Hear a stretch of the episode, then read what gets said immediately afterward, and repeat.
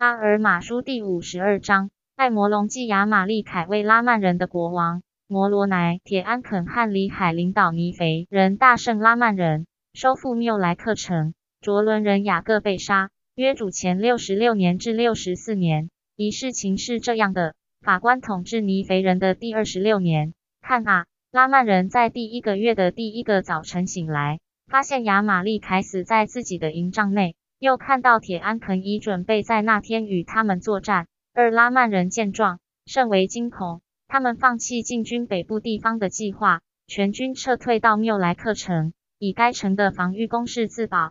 三事情是这样的：亚玛利凯的弟弟被任命为人民的国王，他名叫艾摩龙。于是国王艾摩龙，亚玛利凯的弟弟，被任命接替他统治。四事情是这样的。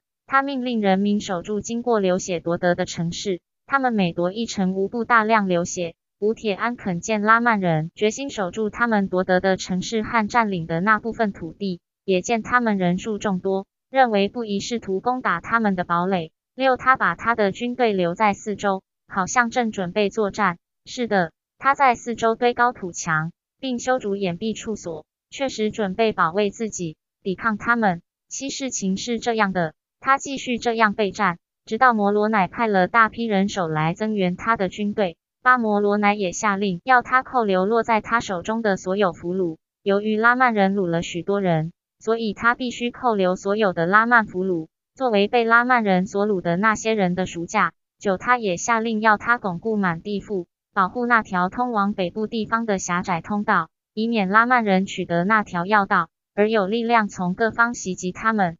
伊林摩罗乃又传信给他，希望他忠诚捍卫那块土地，把握每个机会尽力严惩那地方的拉曼人。希望他或许可以用计或其他方法收复那些自他们手中沦陷的城市，也希望他加强并巩固四周未落入拉曼人手中的城市。一一，他也告诉他，我会来与你会合，但是看啊，拉曼人正在靠近西海的边境上攻击我们。看啊，我要去抵抗他们。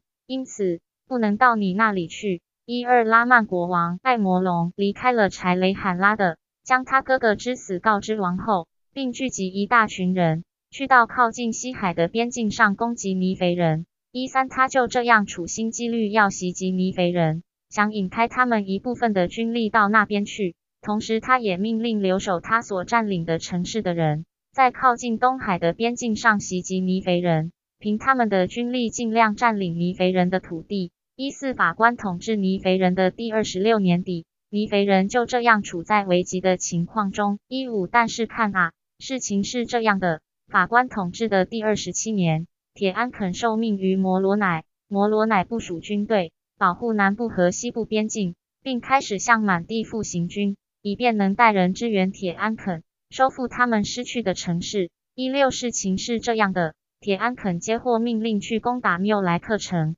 并尽可能收复该城。一七事情是这样的：铁安肯准备好攻打缪莱克城后，就带着军队去攻打拉曼人。但是他看出，只要拉曼人在防御工事里，他就不可能战胜他们。因此，他放弃他的计划，再回到满地复城，等摩罗乃来增援他的军力。一八事情是这样的：法官统治尼肥人的第二十七年底。摩罗乃带了军队来到满地富。一九第二十八年初，摩罗乃、铁安肯和许多总队长举行了一次作战会议，商讨如何使拉曼人出来和他们作战，或如何诱使他们离开坚固的堡垒，以便战胜他们，收复缪莱克城。二零事情是这样的：他们派遣使者到防守缪莱克城的拉曼军那里，见他们的首领，他名叫雅各，要求他率军出来。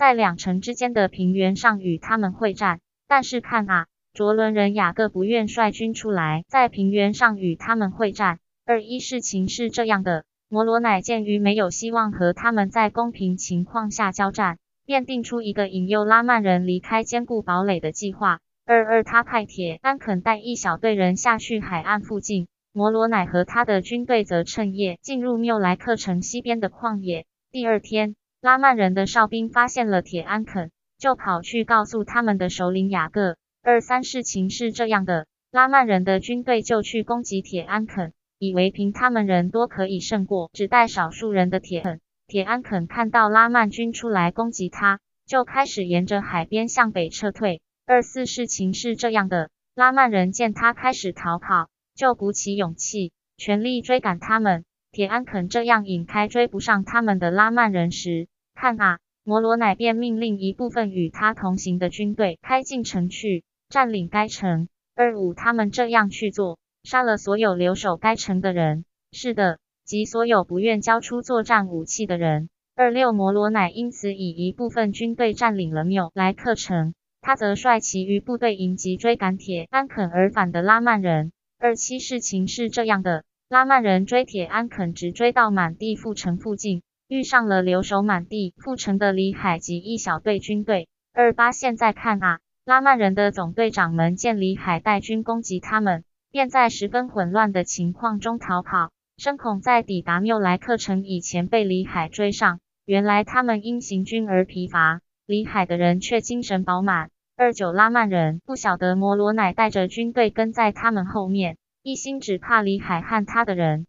三零里海不打算在他们遇上摩罗乃和他的部队之前赶上他们。三一事情是这样的，拉曼人撤退后不久就遭尼肥人包围，一面是摩罗乃的人，另一面是里海的人。他们个个精神饱满，精力充沛，拉曼人却因长途行军而疲乏不堪。三二摩罗乃命令他的人攻击他们，直到他们放下作战武器为止。三三事情是这样的，他们的首领雅各是卓伦人，有种不屈服的精神，他率领拉曼人在盛怒之下与摩罗乃作战。